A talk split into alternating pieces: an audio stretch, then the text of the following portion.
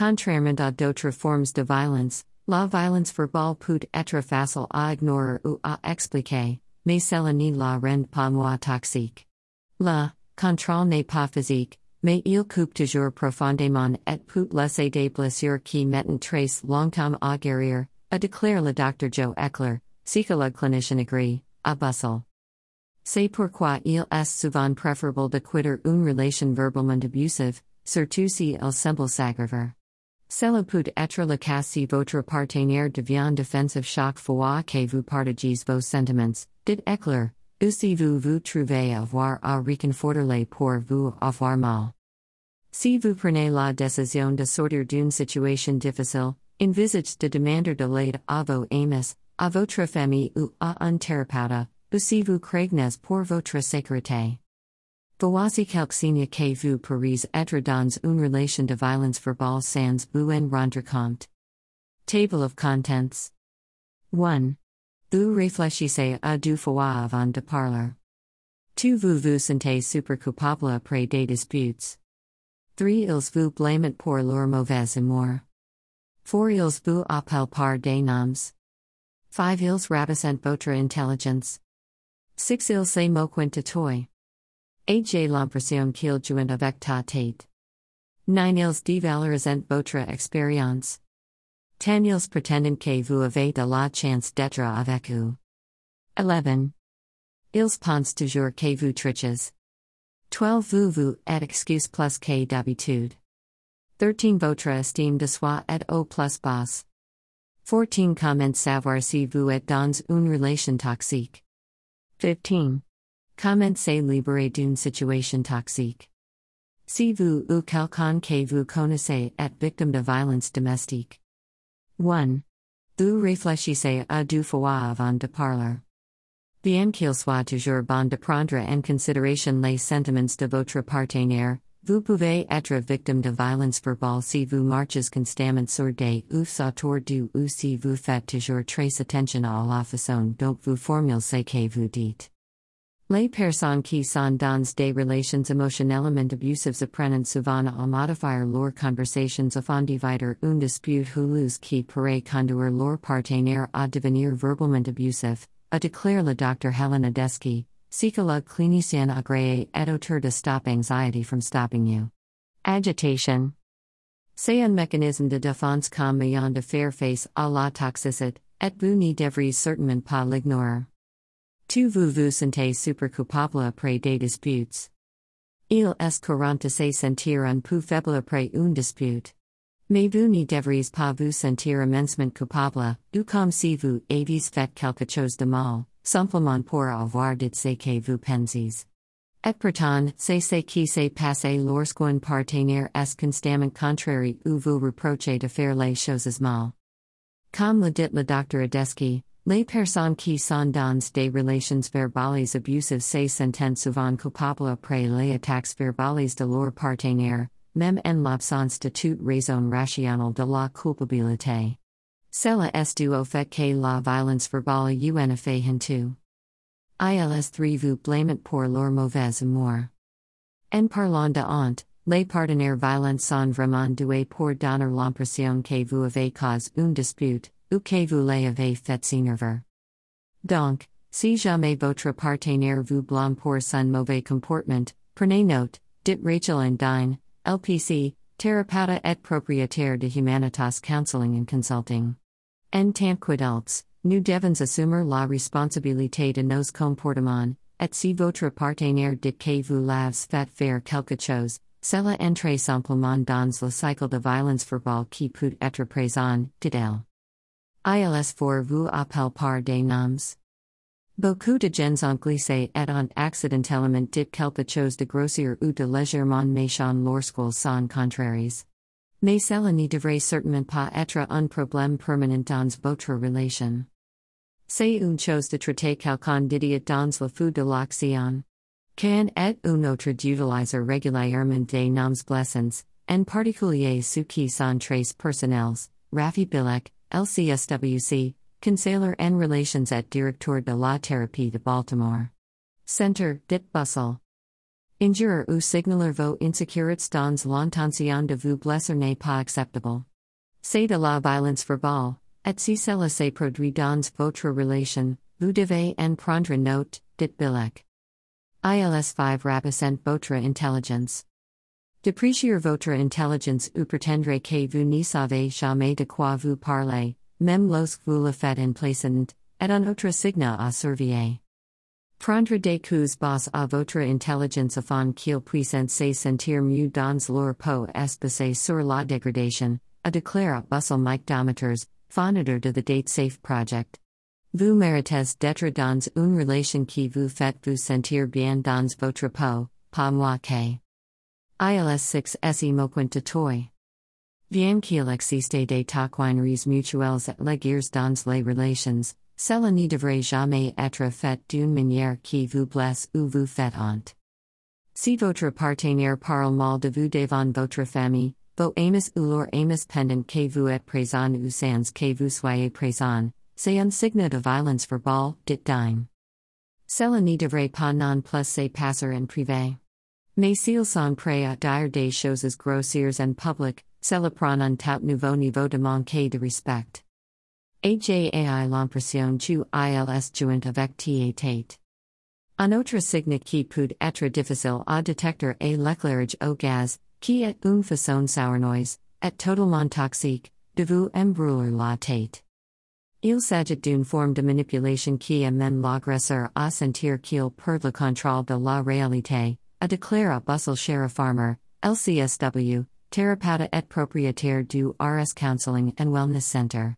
Par exemple, un agresseur peut prétendre que vous êtes trop sensible ou que le comportement négatif n'était pas ce qu'il voulait. Ils peuvent également nier des choses que vous savez être vraies. Dissens que vous savez que votre partenaire vous trompe, mais au lieu de cela, il vous dit que vous êtes vous at le retourne contre vous comme étant émotionnellement instable, dit dime. C'est du gaslighting et absolument une forme psychologique d'abus verbal. ILS 9 dévalorisant votre expérience. C'est bien d'avoir des désaccords dans une relation. Et ce n'est pas grave si vous n'êtes pas toujours d'accord. Mais considers les motivations de votre partenaire s'il semble que tout ce que vous dites rencontre une réponse négative instantanée. Il s'agit d'un acte d'opposition ou de dévalorisation constante de vos pensées, de votre point de vue ou de votre expérience, a déclare Farmer. Par exemple, Ils ne peuvent pas trouver de terrain d'entente avec vous et passent beaucoup de temps à dire des choses comme ce n'est pas correct ou vous ne savez pas de quoi vous parlez, et slash ou ce n'est pas le cas comment les choses se passent. Cela étouffe une conversation et devient le fait qu'il en raison ou qu'il vous rabassent, lieu de discuter de manière égale, ou même d'être en désaccord d'une manière plus saine. ILS 10 pretendant que vous avez de la chance d'être avec eux. Pretendere que vous avez de la chance de les avoir, ou laissez entendre que vous n'y seriez pas en mesure de trouver un autre partenaire ou de vous débrouiller seul s'il vous quitte, est incroyablement abusif. Le message sous-jacent est que le partenaire n'est vraiment pas aimable et que si l'agresseur le laissait, il serait seul pour toujours, a déclaré à Bustle Elizabeth Cush, Massachusetts, LCPC, Terrapata. Cela également pour but de vous effrayer pour que vous restes, car vous pourriez commencer à quoi que vous avez besoin de, et vous ne vous sentirez donc pas assez en confiance pour partir. 11. ILS pense toujours que vous triches. La jalousie est une composante majeure des relations verbales abusives. Et los l'agresseur se sent jaloux, La violence verbale peut inclure de fausses accusations d'infidélité ou de flirt et des menaces de rompre, explique Cush. Ils peuvent appeler sans chaque fois que vous êtes absent, envoyer des SMS en colère ou laisser des messages vocaux exigeant de savoir où vous êtes. Le fait est qu'ils le feront même s'ils sauront où vous êtes, dit Cush, et pourquoi vous n'y pouvez pas répondre au téléphone. Il se font contre toi de toute façon, et c'est tout à fait injuste. 12 Vous vous et excuse plus que d'habitude. Bien qu'il soit sans de savoir comment et qu'on s'excuser auprès de votre partenaire, les personnes dans des relations abusives ont tendance à s'excuser 24 heures sur 24, 7 jours sur 7, dans le but de calmer leur partenaire. Les personnes abusives verbalement créent monde dans lequel tout est de la faute de l'autre personne, et elles peuvent être convaincantes à ces sujets, explique le docteur Eckler. Même quand quelque chose n'est pas de notre faute, nous pouvons commencer à nous excuser au cas où. C'est un signe que leur abyss brisant votre estime de soi et que vous vous sentez mal à l'aise avec eux. 13 Votre estime de soi est au plus basse. En parlant d'estime de soi, notez si vous avez manqué de confiance en vous ces derniers temps, apparemment sans raison. Dans une relation saine, il y a des hauts et des bas, mais nous nous sentons généralement au moins bien dans notre peau, explique le docteur Eckler. Dans une relation verbalement abusive, notre estime de soi et notre compétence peuvent s'estomper, nous listening suit pousseurs de tous les domaines de notre vie. Si vous reconnaissez l'un des signes ci-dessous, vous êtes peut-être dans une relation de violence verbale. Bien que votre instinct puisse être de rejeter les messages textes méchants ou de vous blâmer, sachez que vous pouvez toujours demander de l'aide à vos amis, à votre famille ou à des professionnels de la santé mentale. Tout comme Levis, vous méritez d'être dans une relation saine et heureuse. Et si jamais vous ne vous sentez pas en sécurité dans votre partenariat, vous pouvez vous en aller. 14 Comment savoir si vous êtes dans une relation toxique. Parfois, vous rencontrez quelqu'un et vous pouvez dire que ce n'y va aller nulle part dans les 5 premières minutes de votre rendez-vous. De temps en temps, cependant, quelqu'un arrive et votre connexion est intense dès le début. Vous voulez être avec eux 24 heures sur 24, 7 jours sur 7, et vous ne pouvez pas imaginer une vie sans eux, d'un coup, ils font comme une chanson de Katy Perry et deviennent vraiment chauds et freuds, vous totalement dans le noir sur choses. Supporter. Ces comportement intermittent peut persister pendant des mois jusqu'à ce que vous réalisez que vous avez gaspillé tout ces temps et cette énergie dans une situation épuisante qui n'y change jamais. Cependant, peu importe combien de fois vous essayez de vous dire de laisser partir cette personne, vous n'y pouvez tout simplement pas. Si cette situation vous semble familière, vous êtes peut-être dans une relation toxique. 15. Comment se libérer d'une situation toxique. Afin de sortir d'une relation toxique, vous devez d'abord admettre que vous en êtes une. Selon Kilcup, cela a tendance à être la partie la plus difficile. On peut facilement nier et se dire, mais je l'ai aimé vraiment. Dit elle. Oui, vous l'aimez. Mais ce n'est pas parce que vous l'aimez que vous êtes sens vous associer à ou sur le long terme. Si vous êtes votre partenaire avec du karma ensemble, vous devez tous les deux être prêts à résoudre les problèmes ensemble. Rompre avec quelqu'un ne signifie pas nécessairement que vos lignes toxiques seront définitivement coupes.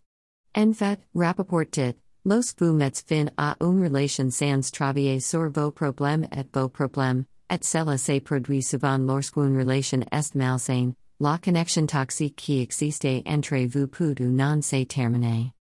Il est important de noter que vous n'avez pas besoin de travailler sur vos problèmes avec l'autre personne si elle n'est pas disposée à faire l'effort.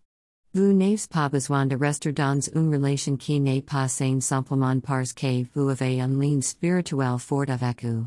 Les leçons que vous aurez apprises dans cette relation peuvent également être travaillées dans une autre avec quelqu'un d'autre. Vos problèmes sont les voters, indépendamment de l'autre personne et de votre ligne avec elle, déclare Rappaport. Réfléchir à votre comportement dans vos relations passées peut vous aider à déterminer quel type de toxique doit être brisé. Par exemple, vous avez peut-être tendance à devenir très dépendant de votre partenaire ou vous cachez vos vrais sentiments pour éviter les conflits. Quoi qu'il en soit, prenez les mesures nécessaires pour apporter des changements. Si-vous ou quelqu'un que vous connaissez est victime de violence domestique. Écrivez un commentaire pour J puisse vous guider.